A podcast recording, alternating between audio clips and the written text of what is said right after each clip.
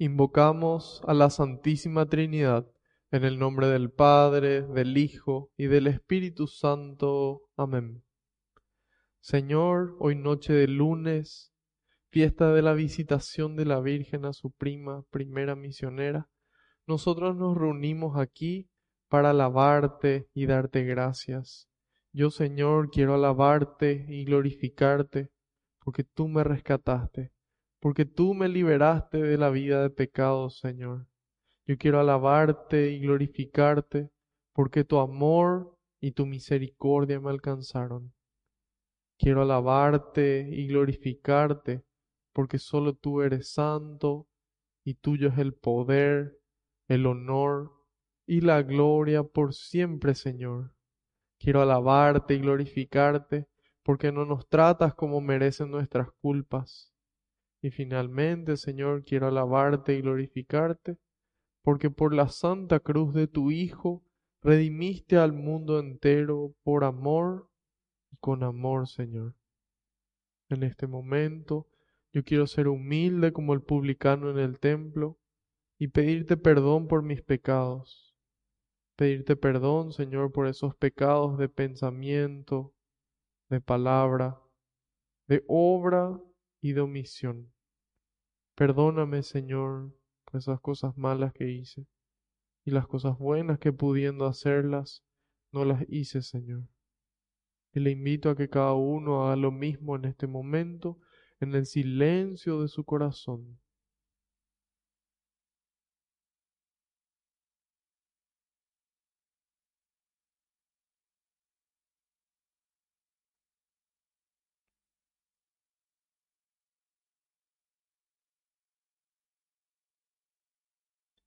Te pido Jesús, que se cumpla tu palabra.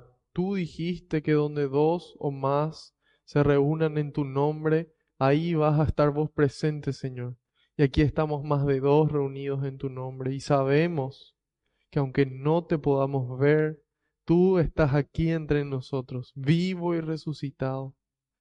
Y que te pedimos, Señor, que tú puedas ir por delante, que tú puedas allanar los caminos, que puedas arar la tierra de nuestra mente y nuestro corazón, para que esta semilla que se va a sembrar, que es tu palabra, pueda dar fruto y fruto en abundancia. En algunos el 30, en otros el 60 y en otros el 100%, Señor. Frutos de amor, frutos que permanezcan en los corazones de aquellos que lo reciban. En este momento, Señor, deposito en tus manos cada pedido de oración que recibimos, las intenciones de los que están participando, incluso aquello que no nos animamos a pedir. También en tus manos, Señor, esa situación que nos angustia, esa situación que nos roba la paz, ese problema.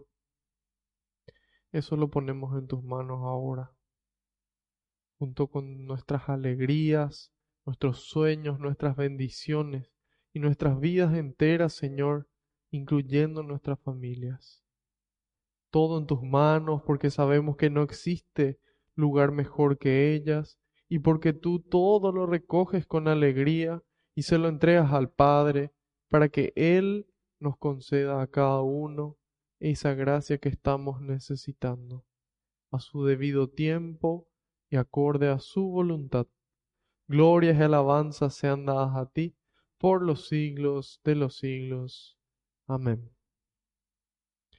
Ahora les pido que repitan después de mí esta invocación al Espíritu Santo. Espíritu Santo, vacíame de mí y lléname de ti hasta rebosar. Espíritu Santo, vacíame de mí y lléname de ti hasta rebosar.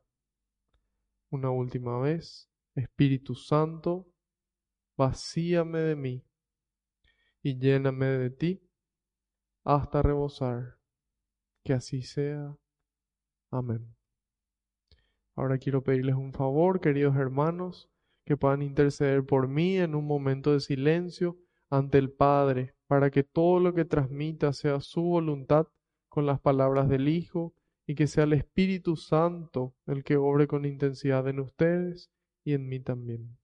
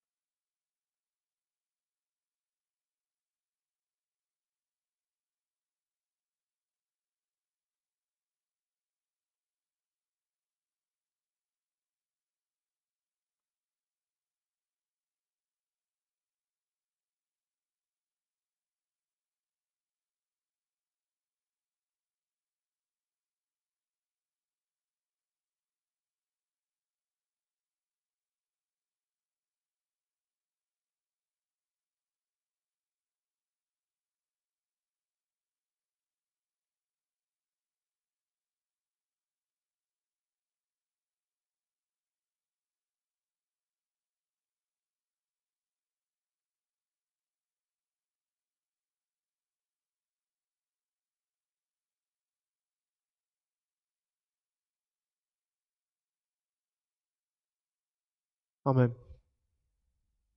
Gracias.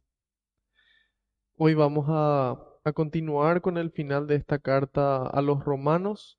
La, sería la carta, bueno, en este caso la carta a los romanos es una sola, así que no pudiera ser la primera carta a los romanos o bien la primera y la única.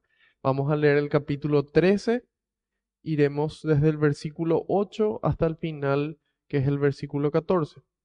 La carta a los romanos se encuentra inmediatamente después del libro de Hechos de los Apóstoles. Habíamos leído ya de forma continuada una parte hasta aquí, entonces vamos a, a iniciar capítulo 13 desde el 8 al 14.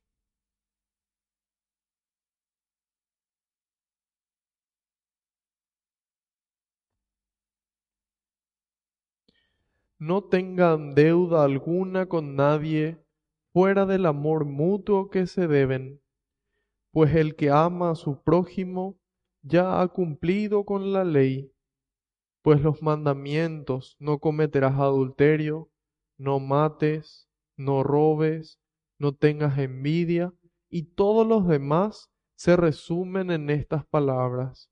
Amarás a tu prójimo como a ti mismo. El amor no hace nada malo al prójimo. El amor, pues, es la ley perfecta. Comprendan en qué tiempo estamos y que ya es hora de despertar.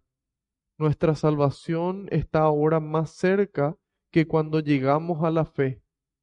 La noche va muy avanzada y está cerca el día. Dejemos pues las obras propias de la oscuridad y revistámonos de una coraza de luz. Comportémonos con decencia, como a plena luz. Nada de banquetes y borracheras, nada de lujuria y vicios, nada de pleitos y envidias. Más bien, revístanse del Señor Jesucristo y no se dejen arrastrar por la carne para satisfacer sus deseos palabra de Dios, te alabamos, Señor. Entonces, disculpen, cuando nosotros leíamos la carta a los romanos, este capítulo 13, habíamos visto lo que era la, la obediencia a las autoridades y cómo debían ser las autoridades. Ahora nos dice directamente, no tengan deuda alguna con nadie fuera del amor mutuo que se deben. Pues el que ama a su prójimo ya ha cumplido con la ley.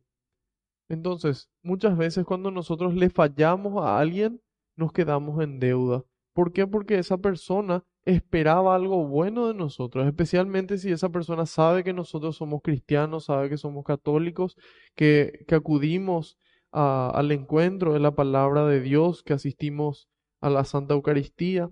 Entonces nos dice aquí, no tengan deuda alguna fuera del amor mutuo, pues el que ama a su prójimo ya ha cumplido con la ley. También ocurre que aquí nos, nos pide ese amor mutuo.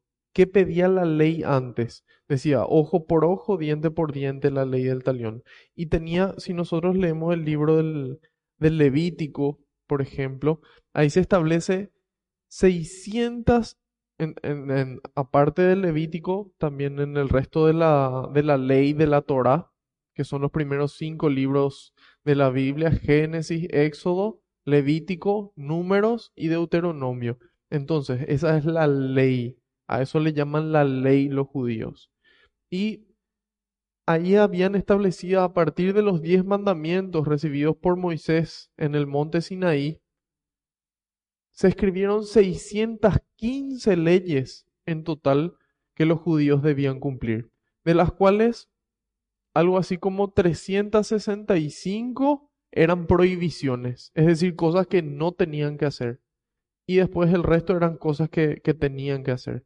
Entonces aquí le, les libera de ese peso de saber de memoria y tener que cargar con el peso de, de esas 615 normas, sino sintetiza en una sola y da una regla general para todos los casos que es la regla del amor. Entonces, en lugar de cuando se le mata al buey, entonces uno tiene que matar a su propio buey. Si es que le, si es que te, le mató a tu esclava, entonces te debe una esclava. Entonces, esas eran las diferentes deudas que habían. ¿sí? En caso de que una persona mate, entonces, em, o, o hiera en cierta medida, entonces en esa medida también. Entonces, esa era la deuda que se producía. En cambio, aquí nos dicen no, que no haya más deuda, que exista el perdón y el amor mutuo, el amor mutuo. Y dice, pues el que ama a su prójimo ya ha cumplido con la ley. Automáticamente, desde que el amor es mi estándar para cada situación, es lo que yo tengo que hacer en cada situación, entonces es como que esos 615 se hacen lo mismo. Porque en cada situación yo actúo como Dios actuaría. Actúo con el Espíritu de Dios, el Espíritu de amor. Y dice en el 9, pues los mandamientos, no cometerás adulterio, no mates, no robes, no tengas envidia. Y todos los demás se resumen en estas palabras. Amarás a tu prójimo como a ti mismo. Entonces, esta ley de amarás a tu prójimo como a ti mismo ya viene del Antiguo Testamento. En el libro del Levítico, en el capítulo 19, versículo 18, ya se establece esta ley del amor. Amarás a tu prójimo como a ti mismo. Sin embargo, ¿cuál es la diferencia entre esta ley del Antiguo Testamento y la ley que tenemos nosotros los seguidores de Jesús? Que Jesús dice, yo les traigo un mandamiento nuevo y que ya no es solamente el amor, sino la forma de amar y la medida de amar. Y él dice, ámense los unos a los otros como yo les he amado a ustedes. Entonces, muchas veces ese amor propio puede ser imperfecto. Hay gente que tiene la autoestima baja y se quiere muy poquito.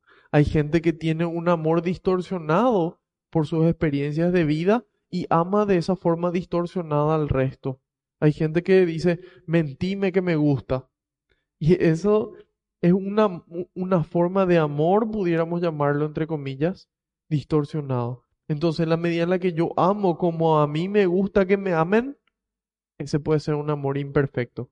Sin embargo, desde el momento en el que yo tengo que amar como Cristo me amó, entonces ahí cambia. Entonces ahí la vara sube. Ya no es solamente como yo me amo, sino como Cristo nos amó nos amó hasta el extremo, Él se hizo humano siendo Dios, se encarnó por amor a nosotros, pasó por una tortura y entregó su vida en una cruz, después de tres horas de agonía. Eso es lo que Él estuvo dispuesto a hacer por amor a nosotros.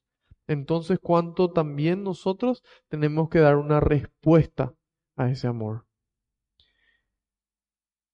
Y dice, el amor no hace nada malo al prójimo, el amor es pues la ley perfecta. La ley con mayúscula. Entonces, ¿Cuál es la ley para el cristiano? Es la ley del amor. Y esta ley, como dijimos, se le entregó a Moisés. Las tablas de la ley estaban escritas en piedra. ¿sí? En piedra. Estaban afuera de uno. Sin embargo, cuando Jesús sube al cielo para enviarnos el Espíritu Santo, el Espíritu Santo habita dentro nuestro. San Pablo lo dice en, en, reiteradas ocasiones. Somos templo del Espíritu Santo. Dios habita dentro nuestro. Entonces las leyes ya no están afuera en piedra, sino que están dentro de nuestro corazón. Y desde dentro nos empujan a nosotros, nos impulsa a amar. Romanos 5:5. El amor, dice San Pablo, ha sido derramado en nuestros corazones por el Espíritu Santo que nos ha sido dado. Entonces Dios, que es amor, derrama su espíritu de amor para que salgamos de nuestro egoísmo y empecemos a ver al prójimo, empecemos a salir de nuestro entorno y a ver las necesidades ajenas. Y no solamente poder ver, sino que nos da la fuerza, nos da la gracia para poder amar. Dice en el 11, comprendan en qué tiempo estamos y que ya es hora de despertar. Ciertas interpretaciones, ciertos entendimientos sobre esto eh, dan a entender de que Pablo pensaba de que la, la, segunda venida de Cristo era inminente, de que Cristo ya iba a volver y ya era el final de los tiempos. Sin embargo, bueno, en la medida en la que, en la que se fue avanzando, descubrieron de que, de que no era realmente así, de que todavía no iba a volver el Señor. Sin embargo, queridos hermanos, estas palabras son perfectas para nosotros hoy. Y para cada persona que las fue recibiendo, a su debido tiempo y las que las van a recibir, porque la palabra de Dios va, va a durar para siempre. Entonces, dice, comprendan en qué tiempo estamos. Hoy nosotros estamos en un tiempo de pandemia, estamos en un tiempo de picos de estrés, que ya antes de la pandemia veníamos bastante mal. Nosotros mirábamos los índices de violencia, los índices de depresión y nunca se vieron índices tan altos a lo largo de la historia, así como tampoco se vio un índice de personas tan alejadas de Dios. Entonces ahí relacionamos cómo ese alejamiento de Dios produce efectos en la vida. Produce efectos en la vida. Entonces, dice aquí, comprendan en qué tiempo estamos y que ya es hora de despertarnos. Tampoco sabemos cuánto tiempo nos queda de vida. De repente calculamos según las estadísticas, según el promedio, más o menos, se vive hasta los 80 años, 85 años. Algunos que están escuchando a lo mejor ya pasaron y dicen, bueno, yo ya pasé incluso el promedio. Entonces, pero como está hoy el mundo y no, no tenemos idea realmente cuándo nos va a llamar el Señor a su presencia. Entonces, aquí nos dice, dense cuenta de qué tiempo estamos viviendo. Estamos viviendo hoy un tiempo especial para los santos. Con tanta violencia, con tantas ofertas del mundo que intenta arrastrarnos de todas las formas posibles, es una oportunidad brillante para nosotros, para vos y para mí, para hacer luz en este mundo de tinieblas. Y dice aquí, nuestra salvación está ahora más cerca que cuando llegamos a la fe. Seguramente los que, los que están escuchando tal vez empezaron recién en la fe, tal vez no. Entonces, esto va especialmente para los que ya estamos un poco más avanzados en la fe. Y nos dice, la noche va muy avanzada y está cerca el día. Dejemos pues las obras propias de la oscuridad y revistámonos de una coraza de luz. Es decir, San Pablo nos dice, el tiempo es hoy. El tiempo de terminar definitivamente con el pecado es hoy. El tiempo de liberación de esa esclavitud del pecado es hoy. Es hoy. Entonces, comportémonos con decencia como a plena luz. Generalmente las cosas que se hacen a escondidas se hacen porque se sabe de que, de que no está bien y de que la gente tampoco lo va a ver bien. Por eso se hace a. Él nos dice, vivan con decencia, comportémonos. Él se incluye también. Y dice, nada de banquetes y borracheras. Hoy en día parece que es al revés, en vista de que estamos en pandemia, entonces mucha gente toma como si fuera que no, no se va a levantar mañana, pero probablemente sí se levante y con una resaca y con consecuencias en su vida que probablemente eh, se arrepienta. Nos dicen nada de borracheras, nada de banquetes, es decir, nada de abusar con las comidas. Este tiempo de pandemia especialmente genera mucha ansiedad y no solamente la pandemia, ya desde antes, el ritmo acelerado de vida que llevamos, una cosa tras otra, una actividad tras otra, e, es un ritmo muy agotador y muy estresante. Entonces, ¿qué ocurre? Se busca un escape, se busca una compensación de eso que está abundando, que es el estrés. Y entonces muchas veces ese escape es la comida, ese escape es la bebida, ese escape son las relaciones sexuales, ese escape es el juego, ese escape son las drogas, ese escape puede ser la adrenalina. Entonces, ahí nos damos cuenta de que buscamos algún escape, algo que nos calme. Sin embargo, el único escape sano y santo es Dios. Poder entregar en oración y pedirle a Él que renueve nuestras fuerzas, pedirle con fe, sabiendo de que Él todo lo puede, de que Él caminó sobre el agua, transformó agua en vino, le curó a un ciego, a un leproso, a un paralítico, le resucitó a un muerto que llevaba cuatro días pudriéndose.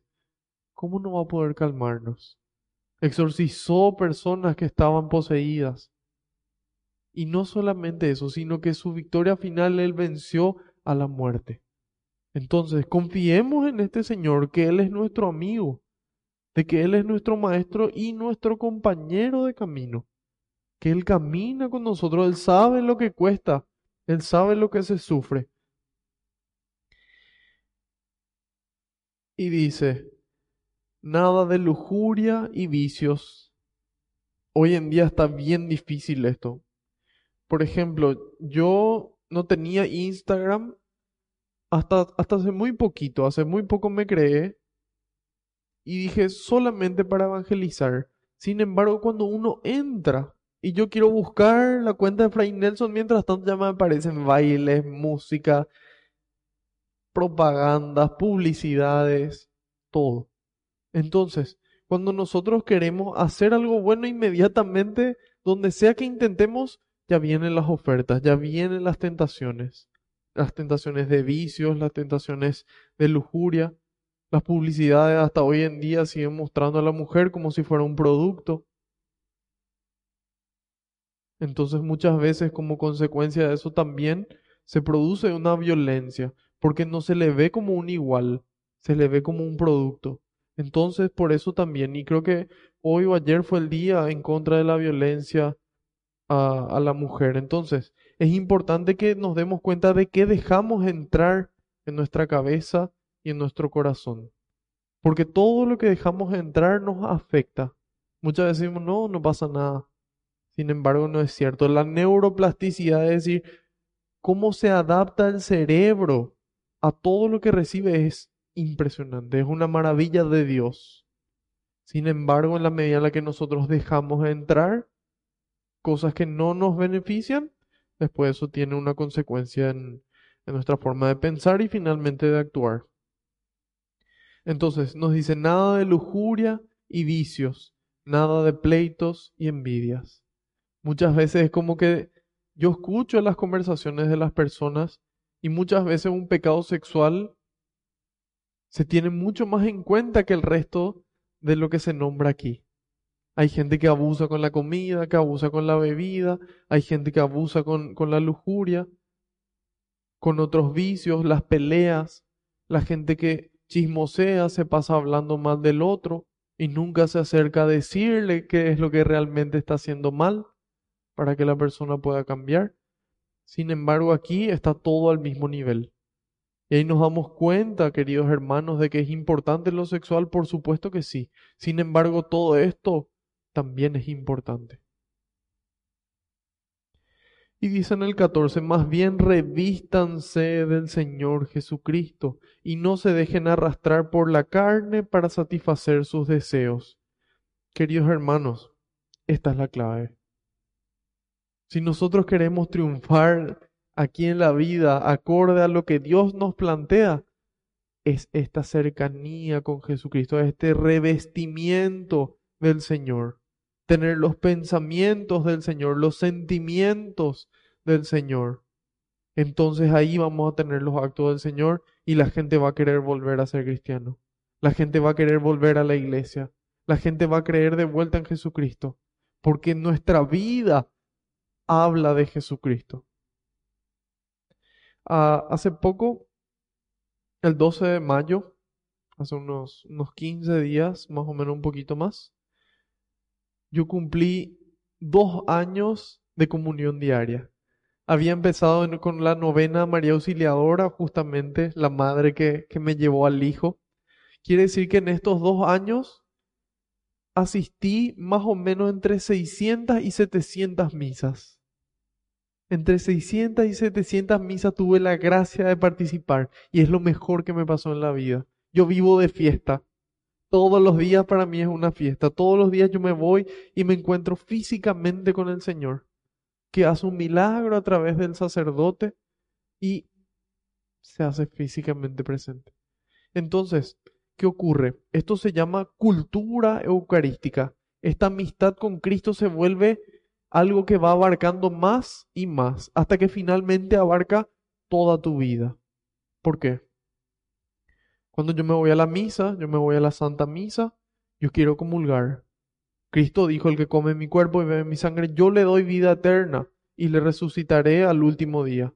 Entonces, al que come mi cuerpo, no al que hace, no sé, hay gente, por ejemplo, que dice, bueno, no, yo hago comunión espiritual nomás. Sin embargo, ustedes pueden encontrar un video del, del padre Javier Olivera en donde él, él manifiesta algo que era nuevo para mí, en donde él dice, la comunión espiritual solamente puede darse cuando yo estoy en estado de gracia, porque solamente ahí yo puedo recibir al Señor. Porque San Pablo dijo, el que se acerca a la mesa sin examinar su conciencia, en lugar de comer la salvación come su propia condenación. Entonces, es necesario examinar mi conciencia, ver si estoy obrando acorde a lo que Dios me pide. Excelente. Me voy a la misa, yo quiero comulgar, quiero comer, quiero que se cumpla la palabra del Señor en mí físicamente. Entonces yo tengo que hacer ese examen de conciencia. Y si yo no estoy en gracia, Sacramento de la reconciliación. Dios me puso esa fiesta del perdón, esa fiesta de su misericordia, para que yo pueda volver, para que yo pueda volver a casa, así como el hijo pródigo. Y Él nos espera en ese sacramento con la sandalia, el cinturón, la, la capa. Él nos devuelve la dignidad. Incluso no solamente nos borra la culpa en el sacramento de la reconciliación, sino que también sana la herida. Porque el pecado hiere el alma y, lo de, y deja el alma debilitada para que yo vuelva a caer en ese mismo pecado. Entonces, por ejemplo, yo abuso de la comida. Me voy y me confieso, Padre, yo abusé de la comida. Lo ideal es que el sacerdote pueda darnos una palabra de Dios como esta, que nos fortalezca para no volver a caer. Porque si no, después yo digo, bueno, ya caí la vez pasada y bueno, ¿qué le vamos a hacer? Una vez más, me confieso nomás después. Gravísimo. Entonces, no solamente borra la culpa el sacramento de la reconciliación, sino que nos da la fuerza. Y nosotros también podemos buscar, si es que por algún motivo no nos dieron una penitencia, buscar una palabra de Dios relacionada con eso que nos cuesta, con ese pecado recurrente. Entonces, encontramos así palabras que cuando vamos a cometer vienen a nuestra mente y nos dan fuerza y muchas veces impiden que nosotros caigamos. Entonces empezamos a caer con menos frecuencia. Entonces, cuando yo empiezo a caer con menos frecuencia, yo puedo así, puedo comer el cuerpo de Cristo. Puedo beber su sangre también. Sin embargo, en la medida en la que yo casi nunca voy a misa, no me examino luego. Entonces, esta vida eucarística, misa todos los días, te obliga a llevar una vida más santa. ¿Por qué? Porque yo quiero recibir al Señor, entonces yo tengo que cumplir sus mandamientos. Entonces, es esa cultura eucarística.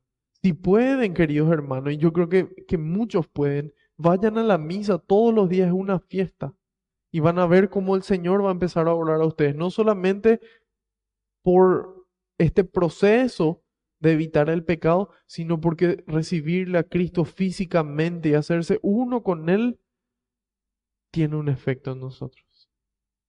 Tiene un efecto en nosotros, un efecto muy poderoso. Así también la, adoración eucarística. Entonces, resumen, amen al prójimo como a sí mismo. Ese es para la mayoría. Sin embargo, para los cristianos, amen al resto como yo les he amado. ¿Y cómo vamos a lograr esto, queridos hermanos, en este tiempo difícil? Revistiéndonos del Señor Jesucristo, por fuera y por dentro, teniendo esa cultura eucarística. Basta de miedo, basta de terror. El Señor se hace físicamente presente y nos espera. Salgamos a su encuentro. Entonces, de esta forma vamos a, pasar al libro de Hechos de los Apóstoles. Vamos a ver hoy el capítulo número 26. Capítulo número 26 de Hechos de los Apóstoles. Capítulo 26 de Hechos de los Apóstoles desde el 1 al 32.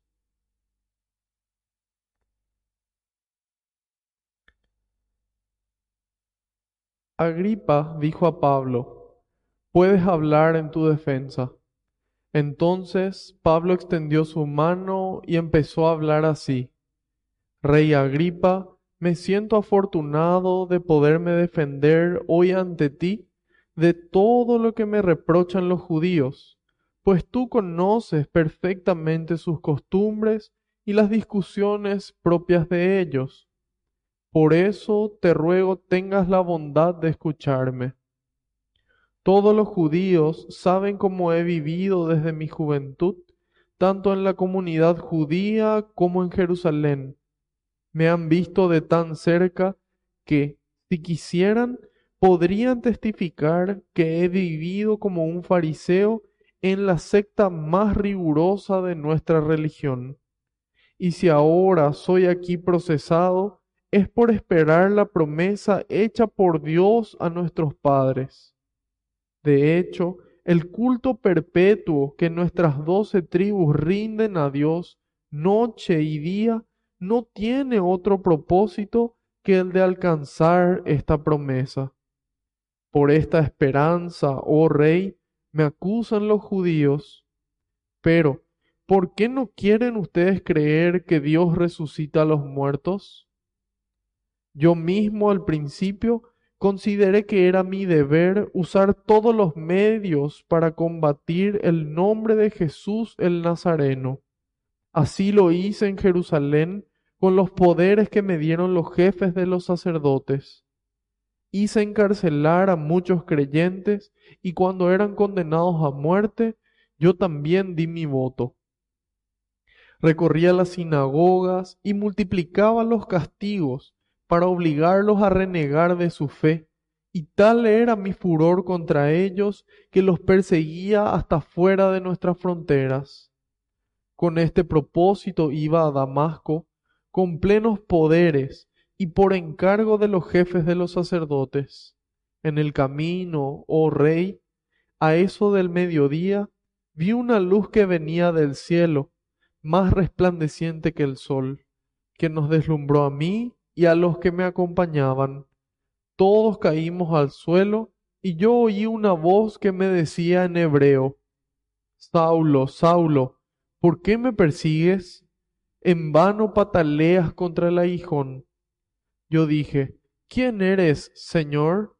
Y el Señor dijo, Yo soy Jesús a quien tú persigues. Ahora levántate y ponte en pie. Me he manifestado a ti para hacerte servidor y testigo de lo que has visto de mí y de lo que te mostraré más adelante. Yo te protegeré tanto de tu pueblo como de los paganos a quienes te envío. Tú les abrirás los ojos para que se conviertan de las tinieblas a la luz y del poder de Satanás a Dios. Creyendo en mí se les perdonarán los pecados y compartirán la herencia de los santos. Yo, rey Agripa, no rechacé esta visión celestial. Muy por el contrario, empecé a predicar primero a la gente de Damasco, luego en Jerusalén y en el país de los judíos, y por último en las naciones paganas. Y les pedía que se arrepintieran y se convirtieran a Dios, mostrando en adelante los frutos de una verdadera conversión. Por cumplir esta misión, los judíos me detuvieron en el templo y trataron de matarme. Pero, con la ayuda de Dios, seguí dando mi testimonio a grandes y pequeños hasta el día de hoy.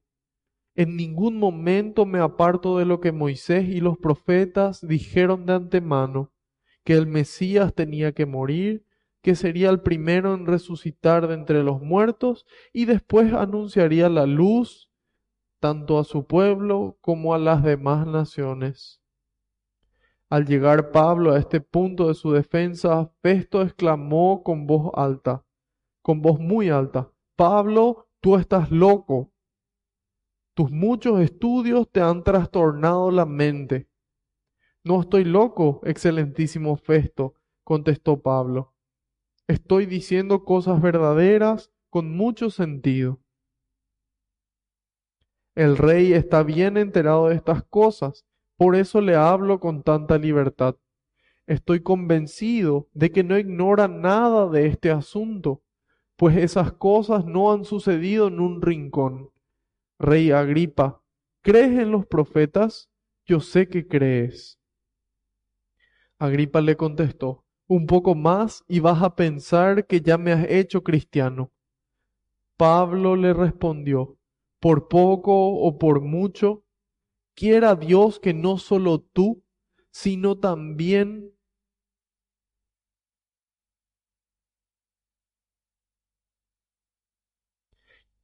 por poco o por mucho, quiera Dios que no solo tú, sino también todos los que hoy me escuchan llegaran hasta donde he llegado yo, a excepción de estas cadenas.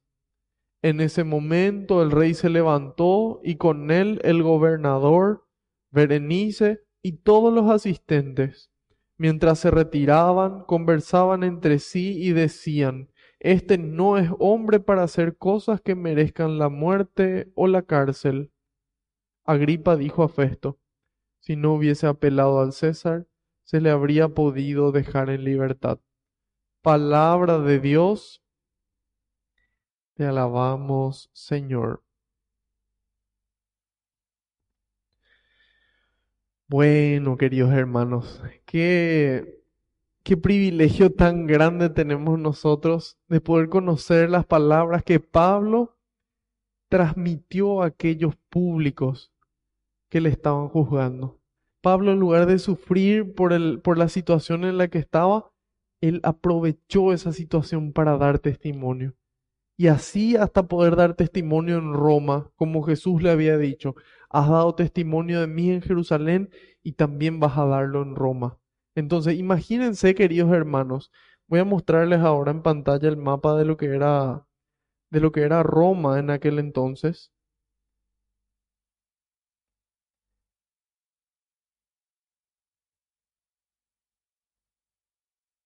Para que puedan dimensionar el imperio romano.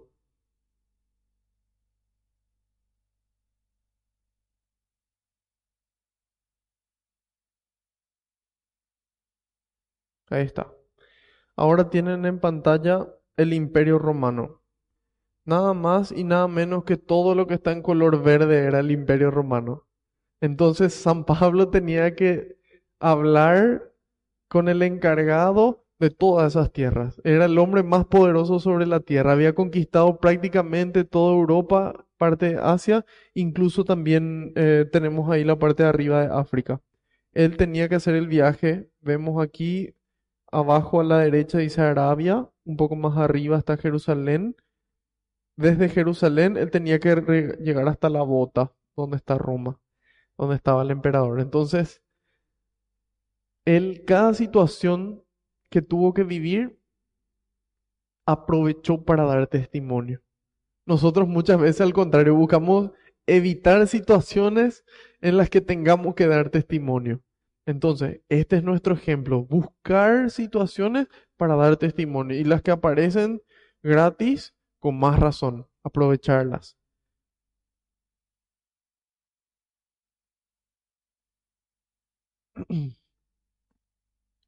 Bueno, entonces, dice, Agripa dijo a Pablo, ya habíamos visto, repitiendo, recapitulando un poco cómo fue el, el arresto de Pablo. A Pablo se le arrestó en el templo de Jerusalén y ahí él solicitó que sea juzgado por el tribunal romano. Entonces, le llevaron a Cesarea, le llevaron a Cesarea y todo esto se está produciendo ahí en Cesarea. Llega el rey Agripa, que ya vimos de que era Herodes Agripa, que era pariente, ¿sí? De, de Herodes Agripa, que fue el que, el que estuvo relacionado con la vida de Jesús, que también está relacionado con Herodes el Grande, que fue el que mandó construir el, reconstruir el templo de Jerusalén. Entonces, es este descendiente, Herodes Agripa, el que está dialogando con Pablo. Y él, así como sus parientes, tenían el agrado del emperador, entonces recibían eh, esas parcelas para gobernar, incluso le permitieron tener el título de rey.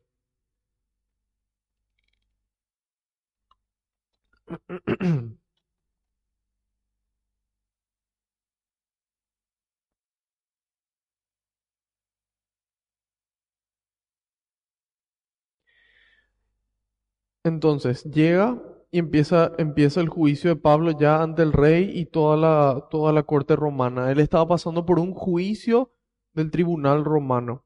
Y ahí Agripa le dice a Pablo, puedes hablar en tu defensa. Entonces Pablo extendió su mano y empezó a hablar así. Podemos ver aquí cómo, cómo Pablo se expresó ante esta situación. Se expresó con una, con una precisión y con una, con una asertividad es decir, él supo cómo decir con una astucia. Y sin embargo, además de usar esa astucia y esa, esa asertividad, San Pablo habló con la verdad. Ese es el factor clave que llevó a que él pueda ser liberado. Él siempre fue una persona auténtica. Cuando le perseguía los cristianos, auténticamente les perseguía. Sin embargo, después tiene su encuentro con Cristo y él se vuelve auténticamente cristiano. Entonces, algo muy importante aquí es la forma en la que se expresa Pablo. Él se expresa en tiempo y en forma y con la verdad.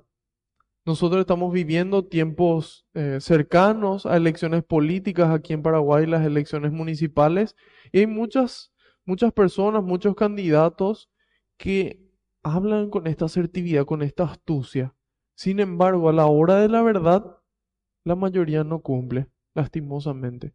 Entonces, para nosotros los cristianos, ejemplo San Pablo, hablar con asertividad, sin embargo, siempre con la verdad, siempre con la verdad en la boca, sabiendo que el Señor mismo nos dijo de que la verdad nos hará libres. Entonces dice, empieza su... Disculpen. Empieza su discurso San Pablo diciendo, Rey Agripa, me siento muy afortunado de poderme defender hoy ante ti de todo lo que me reprochan los judíos, pues tú conoces perfectamente sus costumbres y las discusiones propias de ellos. Por eso te ruego tengas la bondad de escucharme. Excelente. Después dice, todos los judíos saben, saben cómo he vivido desde mi juventud, tanto en una comunidad, tanto en la comunidad judía como en Jerusalén. Me han visto de tan cerca que si quisieran podrían testificar que he vivido como un fariseo en la secta más rigurosa de nuestra religión. Entonces, los fariseos eran como, como laicos serían hoy en día, no eran, no eran sacerdotes, eran laicos que cumplían la ley a rajatabla, punto punto, coma, coma. Así era. Y ellos se consideraban santos y se separaban del resto. Fariseo significa separado. Entonces, ellos eran los fariseos y uno de estos radicales que dominaban la palabra de Dios, y esa palabra de Dios era obviamente el Antiguo Testamento, porque todavía no estaba escrito el Nuevo, uno de esos era San Pablo, formado a los pies de Gamaliel, un maestro admirable entre los judíos. Entonces él dice, usted, rey, conoce las costumbres. Los fariseos que me acusan aquí saben y podrían testificar de cómo yo viví esta, esta, con intensidad y compasión esta, esta religión judía. Y dice después a continuación, y ahora soy aquí procesado, y si ahora soy aquí procesado es por esperar la promesa hecha por Dios a nuestros padres. Aquí San Pablo está dando una clave fundamental. San Pablo está uniendo el Antiguo Testamento con el Antiguo, con el Nuevo Testamento que en ese momento se estaba viviendo, no escribiendo todavía, se estaba viviendo que es lo que después se iba a transmitir oralmente durante 20, 30 años hasta que se iba a poner por escrito. Entonces, San Pablo estaba viviendo el Nuevo Testamento y él dice, todo esto que se nombra en el Antiguo Testamento, los profetas y la ley, los profetas y la ley, habíamos mencionado la Torá, que son los primeros cinco libros, después vienen ya los libros históricos, sapienciales, los profetas. Entonces, San Pablo dice, todo esto que nosotros tanto estudiamos apuntan a alguien. Apuntan a alguien. Toda esta cultura que día y noche, un culto perpetuo, que es perpetuo hasta la muerte. Todos estos, todos estos cultos que no, no es seis meses, no es hasta que yo me enoje con Dios, no es hasta que... No, hasta la muerte. Así es el culto, el culto que le daban los judíos, día y noche, día y noche. Este culto le rinden honor a alguien, tienen una esperanza en alguien y este alguien es Cristo, dice San Pablo. Entonces, eso que nosotros ya mencionamos en las catequesis anteriores, de que el Antiguo Testamento apunta, hace referencia al Nuevo Testamento, dijimos que es una alegoría, ¿sí? Y eso que apunta al Nuevo Testamento es lo que San Pablo está diciendo aquí. Entonces, esa unidad de la Biblia, la palabra Biblia significa en griego libros, conjunto de libros, es una sola obra. Es una sola obra. Entonces, esa unidad, porque hay gente hoy que dice, no, el Nuevo Testamento nomás es. Y no. Ambas constituyen, ambos testamentos constituyen la palabra de Dios. Y aquí San Pablo demuestra esta unidad y él dice, todo lo que esperaban Moisés y los profetas se cumple en Jesucristo. Y en el 8 hace una pregunta fundamental. Una pregunta muy importante. ¿Por qué no quieren ustedes creer que Dios resucita a los muertos? ¿Por qué no quieren creer? Hoy nos preguntan nosotros, ¿por qué no quieren creer? A veces tenemos todas las pruebas y Dios nos regala poder conocer y poder ver milagros para confirmar su presencia. Entonces, ¿por qué no quieren creer? Porque no me conviene. Simple es. Porque si yo creo, yo tengo que actuar en consecuencia. Si yo creo que hay un, un virus, yo tengo que actuar en consecuencia. Yo no puedo vivir igual que siempre. Entonces, ¿qué pasa? Nosotros queremos aplicar la ley del menor esfuerzo.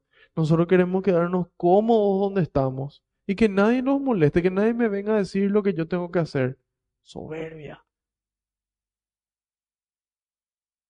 Entonces por eso yo no quiero creer, porque si yo creo eso significa que yo tengo que cambiar mi vida, yo tengo que dejar mi pecado, yo tengo que dejar de amarme solamente a mí mismo y después a mí y un poco más a mí y amarle al otro. Salir de mi comodidad dejar mi tiempo, dejar mis recursos, abrir las manos, el dinero, el tiempo, los conocimientos, lo que haga falta. Por eso no quieren creer. ¿Y por qué no querían creer los judíos? Porque iban a tener que dejar de lado el templo. Ellos administraban ahí. Iban a tener que dejar de lado su poder y su autoridad. y no querían. Entonces, ¿por qué no creen? Porque no les conviene. Sin embargo, cuando nosotros miramos a largo plazo, es el mejor negocio que podemos tener en toda la historia. En toda la historia. Y dice, ¿por qué no quieren creer? Yo mismo al principio empieza a hablar de su testimonio. Consideré que era mi deber usar todos los medios para combatir el nombre de Jesús el Nazareno. Así lo hice en Jerusalén con los poderes que me dieron los jefes de los sacerdotes. Hice encarcelar a muchos creyentes y cuando eran condenados a muerte, yo di también mi voto. Entonces ahí paso a paso él dice, yo vivía con fervorosidad, yo vivía estrictamente lo que proclamamos hasta que algo pasó. Sin embargo, antes de que eso pase, recorría las sinagogas, multiplicaba los castigos para obligarlos a renegar de su fe. Y tal era mi furor contra ellos que los perseguía hasta fuera de nuestra frontera. Imagínense por qué Dios le escogió. Cuánto fervor, cuánta pasión que estaba yendo en su contra y que podía, y que después lo hizo, difundir el mensaje por todo el mundo. Hoy nosotros aquí en Paraguay, en Latinoamérica o desde donde sea que estén escuchando, probablemente son cristianos gracias a San Pablo. Gracias a ese, a ese trabajo arduo que realizó toda su vida desde su conversión para llevar el mensaje. Y dice, con este propósito iba a Damasco con plenos poderes por encargo de los jefes de los sacerdotes. En el camino, oh rey, a eso del mediodía vi una luz que venía del cielo, más resplandeciente que el sol, que nos deslumbró a mí y a los que me acompañaban. Todos caímos al suelo y yo oí una voz que me decía en hebreo, Saulo, Saulo, ¿por qué me persigues? Esto ya habíamos visto antes en el libro de, de los Hechos. Y ¿por qué me persigues? le dice Jesús. Sin embargo, Jesús ya estaba muerto y resucitado cuando eso. ¿Por qué le dice me?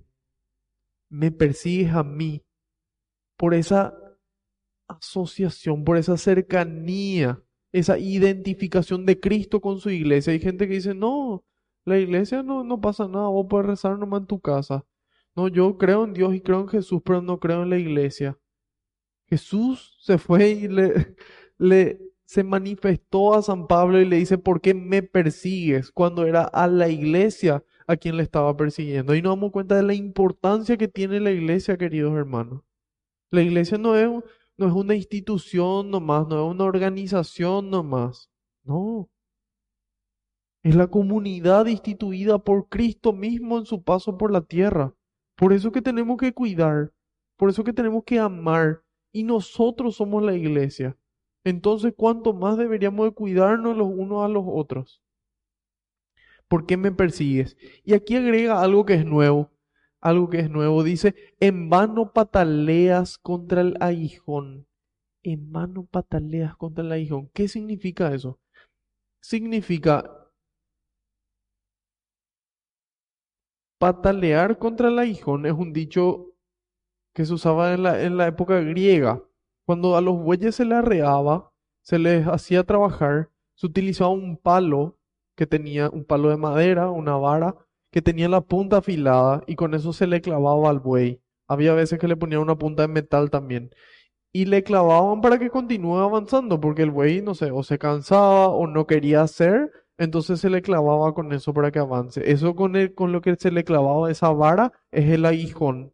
¿Y qué ocurría? Que a veces los bueyes, en lugar de seguir caminando, metían una patada hacia atrás y se lastimaban con el aguijón.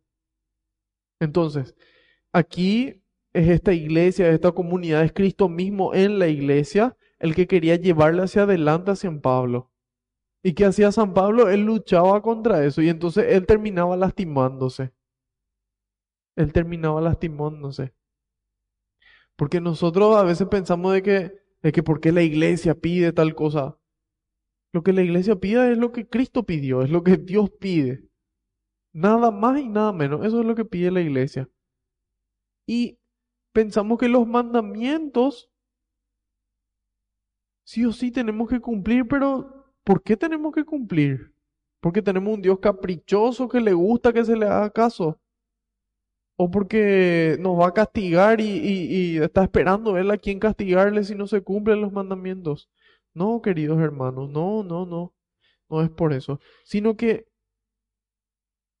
Dios nos dio a nosotros los mandamientos como un regalo para que nosotros tengamos un manual de vida, para que nosotros sepamos cómo vivir, cómo ser padres, cómo ser hijos, cómo ser estudiantes, cómo ser ciudadanos, cómo ser fieles, para que nosotros alcancemos la felicidad, queridos hermanos.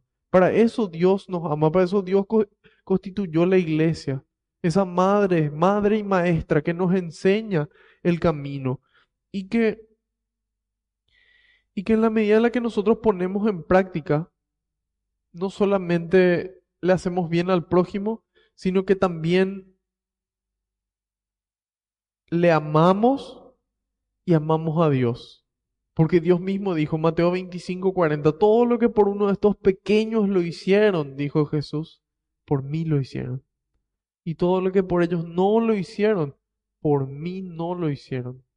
Y esos son los pecados de omisión cuando pudimos haber hecho algo bueno y no hicimos, por pereza o apuro o lo que sea. Entonces, aquí nos damos cuenta de la importancia de los mandamientos, son nuestro manual de vida para ser felices, para que seamos felices. Y en la medida en la que hacemos eso, cumplimos también en, ayudar a la iglesia para que pueda sostenerse. Entonces aquí le dice, Saulo, ¿por qué me persigues? ¿Por qué pataleas contra el aguijón? Dejemos de luchar, queridos hermanos. Dejemos de luchar contra Dios, dejemos de luchar contra, contra la iglesia, porque ellos solamente buscan, buscan nuestro bien. Y dice en el 15, yo dije, ¿quién eres, Señor? Y el Señor dijo, yo soy Jesús a quien tú persigues. Ahora levántate y ponte de pie. Eso es lo que quiere hacer Dios quiere levantarte a vos y a mí, siempre, todas las veces que caemos y decimos, ¿y, cómo puede tener tanta paciencia? ¿Cómo puede amarnos tanto? Y puede, porque es Dios. Entonces, esto es lo que Dios quiere, levantarnos. Levántate y ponte de pie. Me he manifestado a ti para hacerte servidor y testigo. Dios no es que nos levanta porque tanto nos ama y, y bueno, ya está. Dios espera una respuesta nuestra, espera una respuesta de amor. Yo te levanto para hacerte dos cosas. Servidor y testigo. Servidor y testigo. De lo que has visto de mí y de lo que te mostraré más adelante. La llamada que Jesús le hace acá a San Pablo, le dice, bueno, Quiero que te levantes, quiero que des testimonio, vas a ser servidor y dar testimonio. Servidor y testigo. Vas a ser servidor y testigo. Es muy similar, nos dicen los, comentarios de la Biblia de Navarra, a los llamados de los profetas del Antiguo Testamento, especialmente a Ezequiel y a, Isaías. Nosotros podemos encontrar en Ezequiel 2.1 el llamado de Ezequiel y en Isaías 42, 6 y siguientes el llamado a, Isaías. Y ahí vamos a encontrar esta, esta similitud de cómo el Padre ya le llamaba a los profetas y cómo ahora Cristo mismo le llama a San Pablo a la misma misión, a ser discípulos, discípulos misioneros. Dios nos levanta. Dios es ese buen samaritano del que habla Jesús. Jesús mismo es el que nos ve caídos al borde del camino y nos levanta, para que después nosotros eso que vimos y oímos lo llevemos al mundo. No algo que nos contaron, sino lo que Dios mismo obró en nuestras vidas. Lo dice San Juan en su primera carta, capítulo 1, versículo 3. Lo que hemos visto y oído les proclamamos también a ustedes. Les escribimos esto para que su alegría sea completa. Esto no es un, masoquismo que nos gusta sufrir y, y obedecer nomás por obedecer. No, querido hermano. Nosotros obedecemos porque nos lleva a la alegría que Dios tiene para darnos. Siguiendo el camino que Dios nos mostró. Entonces, dice, yo te protegeré tanto de tu pueblo como de los paganos a quienes te envío. Tú les abrirás los ojos para que se conviertan de las tinieblas a la luz y del poder de Satanás a Dios. Hay gente que dice, no, el demonio no existe, Satanás es un, es un cuento, ah, es un invento de viejas nomás, es un invento que antes se decía para que la gente tenga miedo de, del infierno, tenga miedo del demonio y entonces deje de pecar. Sin embargo, no es así. Aquí mismo el Señor le dijo a San Pablo, la gente tiene que cambiar, tiene que convertirse de Satanás a Dios. Satanás e, es un término griego, Satanás, que significa el adversario, el enemigo de Dios, que siempre busca tentarnos. Como no puede contra el Padre, se va contra nosotros que somos sus hijos. Y es importante que nosotros podamos saber cuál es el mensaje que nos lleva a la conversión hay un mensaje que nos lleva a la conversión, este mensaje del que tenemos que ser testigos. Ese mensaje está escrito tanto en, el Evangelio de Mateo como en el Evangelio de Marcos. Mateo 4, 17 o, o Marcos 1, 15. Las primeras palabras que Jesús pronuncia son arrepiéntanse, arrepiéntanse, renuncien a su mal camino, cambien su vida y su corazón porque el reino de los cielos se ha acercado. Entonces, ¿cuál es el mensaje? Hay que convertirse. ¿Por qué? Porque el reino se ha acercado. Qué bueno. Pero ¿qué significa el reino? ¿Verdad? Esa es la pregunta. Si es que se ha acercado el reino es porque está el rey yo suelo decir, bueno, si el reino vikingo nos está invadiendo, en aquel entonces los reyes no es que comandaban desde lejos, ellos eran los jefes de batalla ahí en las conquistas.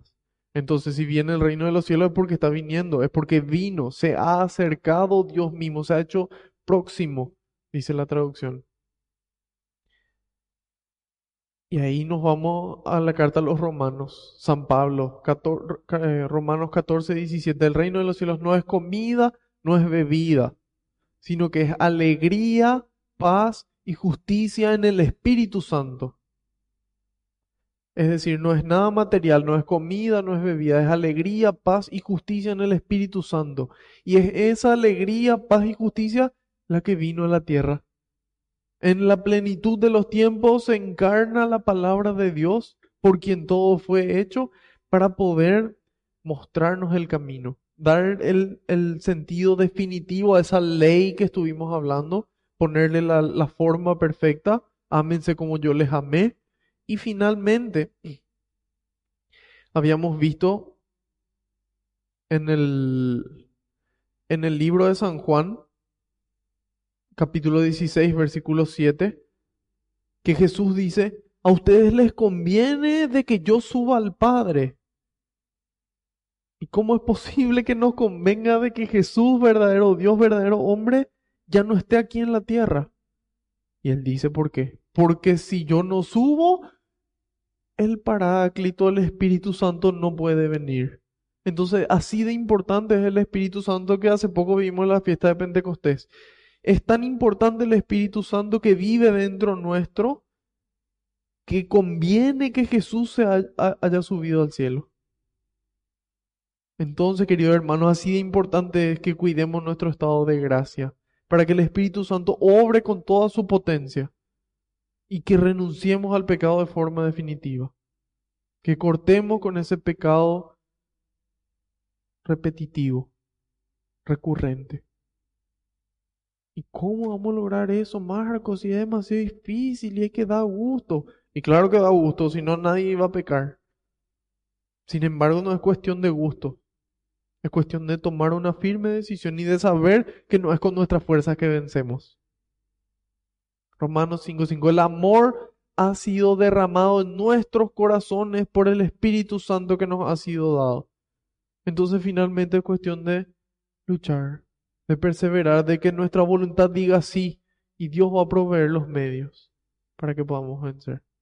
Y como le dije, esa cultura eucarística todos los días misa ayuda muchísimo y nos, nos renueva, nos fortalece. Entonces ahí, ahí está completo.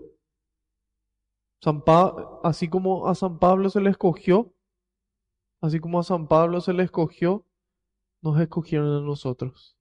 A vos y a mí. No es coincidencia que nosotros estemos aquí reunidos. Dios nos escogió para anunciar un mensaje. Ese mensaje de que Cristo ya murió por nosotros y venció a la muerte. Y de que ya ese reino vive dentro nuestro, dentro tuyo y dentro mío.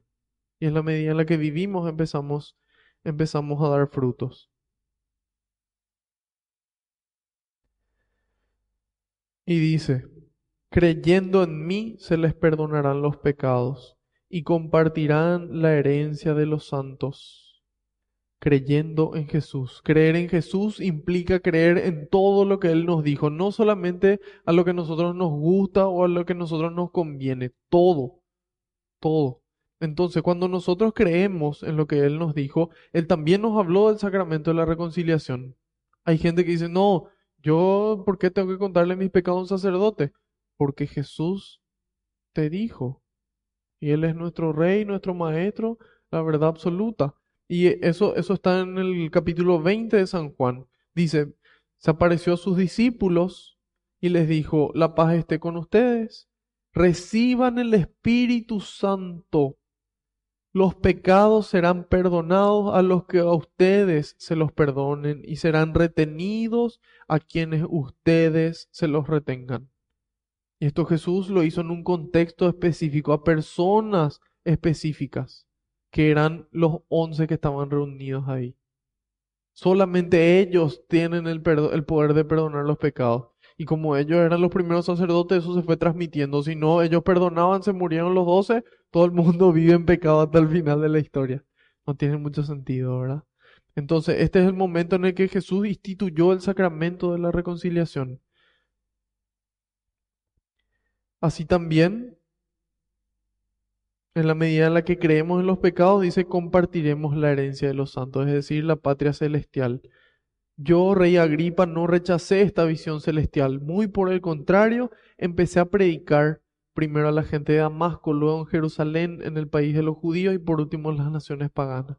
Les pedía que se arrepintieran y se convirtieran a Dios, mostrando en adelante los frutos de una verdadera conversión. Significa yo cambio mi vida, cambio hábitos, esa es una verdadera conversión.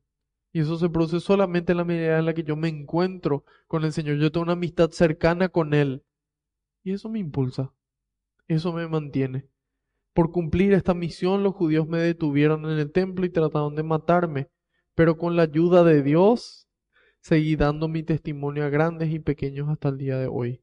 En ningún momento me aparto de lo que Moisés y los profetas dijeron de antemano, la unidad de la escritura que el Mesías tenía que morir, que sería el primero en resucitar de entre los muertos y después anunciaría la luz tanto a su pueblo como a las demás naciones. Al llegar Pablo a este punto de su defensa, Festo exclamó con voz muy alta, Pablo, estás loco. Yo creo que yo creo que hay gente que también piensa de que, de que yo estoy loco y dice, no, vos estás loco, Marco. ¿Qué importa lo que dijo Jesús dos mil años atrás? Ni siquiera sabemos si es que realmente existió. ¿Por qué dedicas, dedicas tanto tiempo? ¿Por qué venís a molestarme? Yo tengo mis propios problemas. Sin embargo, sin embargo, el Señor nos pidió a nosotros, nos dio una encomienda, una tarea. Vayan y hagan que todas las naciones sean mis discípulos. Entonces significa que nosotros tenemos que intentar. Si después la gente no quiere, nosotros respetamos. Pero nosotros tenemos un mandato del Señor. Nosotros no podemos vivir nomás y que cada uno viva como quiera. Imagínense si San Pablo decía eso. Nosotros no éramos cristianos hoy probablemente. Y dice, al llegar Pablo a este punto y ahí él se defiende, dice, no estoy loco, excelentísimo Festo. Estoy diciendo cosas verdaderas con mucho sentido con mucho sentido. El rey está bien enterado de esto y por eso le hablo de esta forma, convencido de que, no, de que no ignora, porque esto no sucedió en un rincón. Es decir, este es un hecho histórico. Y el rey sabe lo que, lo que ocurrió y le pregunta al rey, ¿crees en los profetas? Yo sé que crees. Y ahí Agripa le contesta, un poco más y vas a pensar que ya me he hecho cristiano. Pablo le respondió, por poco o por mucho. Atiendan su respuesta. Por poco o por mucho, quiera Dios que no solo tú, sino también todos los que hoy me escuchan llegaran hasta donde yo he llegado, a excepción de estas cadenas. Imagínense, queridos hermanos, cuánto coraje San Pablo para enfrentarse al rey y decirle, o por poco o por mucho, ojalá vos te conviertas y todo lo que me escuchen y puedan llegar a, a ser como yo, a ser un testigo, alguien que proclama, que lleva la verdad y que vive la verdad. ¿Y cómo no va a poder hacer eso San Pablo? Él dice, todo lo puedo en Cristo que me fortalece. Filipenses 4:13. ¿Cómo nosotros no vamos a poder? Si Dios puede todo, Dios todo lo puede. Y bueno, ahí le, le trataron de loco y, y bueno, para el mundo es locura, para el mundo no tiene sentido. Ya Pablo en la carta a los Corintios dijo, es locura para el mundo, pero es sabiduría de Dios para los que creemos. Es sabiduría de Dios para los que creemos. Y, y bueno, ahí él dice, por poco tratas de convencerme. Y San Pablo dice, ojalá que sí, porque San Pablo conoce la voluntad de Dios. La primera carta que le escribe a Timoteo, capítulo 2, versículo 4. Dios quiere que todas las personas se salven y lleguen al conocimiento de la verdad. Eso es lo que Dios quiere, que todas las personas se salven. Y el violador también, y el asesino también, y el ladrón también, y el corrupto también, y el adúltero también. Todos. Y el borracho, y el drogadicto, y el... Todos. Dios quiere que todos se salven y lleguen a conocerle a Él. Entonces de esa forma nuestra alegría va a ser completa. Aquí en la tierra lo que sea posible, pero después va a, continuar sin límites. Entonces, queridos hermanos, aquí la, la Biblia de Navarra decía que le declararon inocente a San Pablo y que podría haber apelado, pero, pero más allá de que le declararon inocente y que Pablo eligió continuar porque su misión era más importante que su propia vida y su libertad física, entonces ahí vemos cómo el Señor le llamó a Pablo. El Señor le llamó a Pablo. Y hoy te llama a vos, a vos, a vos, a mí, para poder ser instrumento suyo. Él quiere ser nuestro amigo cercano y que nosotros, además de estar con Él, podamos salir a anunciar el mensaje de que su reino ya llegó y podamos nosotros ser también pescadores de hombres que traigan más corazones, que atraigan más corazones a la barca del Señor. Así que vamos a darle gracias a Dios por San Pablo, vamos a darle gracias a, a María, la primera misionera, antes que San Pablo ya. Así que vamos a agradecerle por, por amarnos tanto y mostrarnos el camino.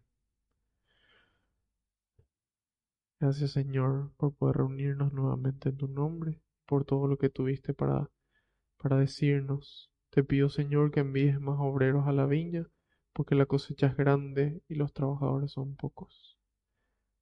Te decimos todos juntos, Padre nuestro que estás en el cielo, santificado sea tu nombre, venga a nosotros tu reino, hágase tu voluntad en la tierra como en el cielo.